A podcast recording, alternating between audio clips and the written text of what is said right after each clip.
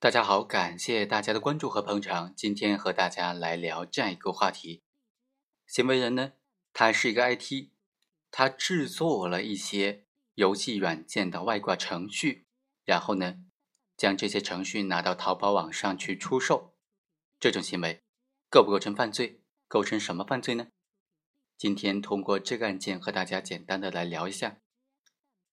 穿越火线呢，是大家非常熟悉的一款游戏，它是腾讯公司旗下的一款以第一人称的这种射击游戏。在本案中啊，犯罪嫌疑人他制作了一款可以在游戏当中实现透视功能的外挂程序，然后在淘宝网上进行销售，并且呢，不断的对外挂程序进行维护和升级。这几个犯罪嫌疑人人均获利都在十万元以上。二零一三年十二月份，腾讯公司发现了《穿越火线》游戏数据出现的异常，于是向公安机关报案。公安机关在被告人李某他作案使用的这个电脑上，就查获了这一款外挂程序。经过司法鉴定中心的鉴定呢，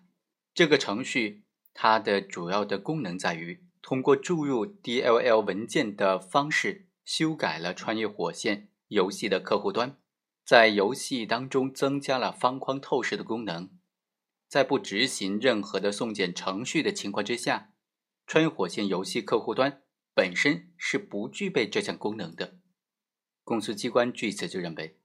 被告人的行为构成了提供侵入非法控制计算机信息系统罪。那这个案件法院怎么分析的呢？被告人的行为是否构成犯罪呢？我们来看一下，法院经过审理就认为，被告人为了谋取非法利益，违反国家规定，在穿越火线的游戏客户端本身不具备透视功能的情况之下，增加了透视功能。这个功能的实现必须复制互联网游戏程序的源代码，而被告人李某他制作的网络游戏外挂程序和穿越火线游戏的程序具有高度的相似性。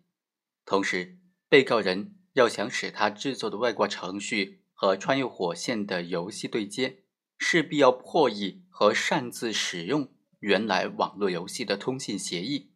截取并且修改发送到游戏服务器的这些数据，修改客户端内存储的数据，以达到增强客户端的透视功能。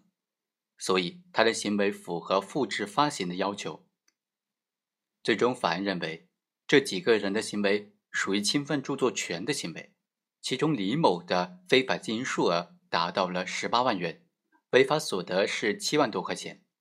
向某的非法经营数额是十四万元，违法所得九万多块钱；而刘某和胡某他的经营数额都不足五万，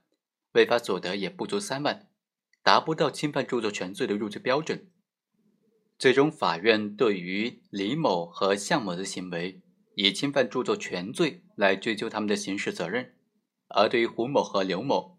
同意了公诉机关撤回对他们两人的起诉。好，以上就是本期的全部内容，我们下期再会。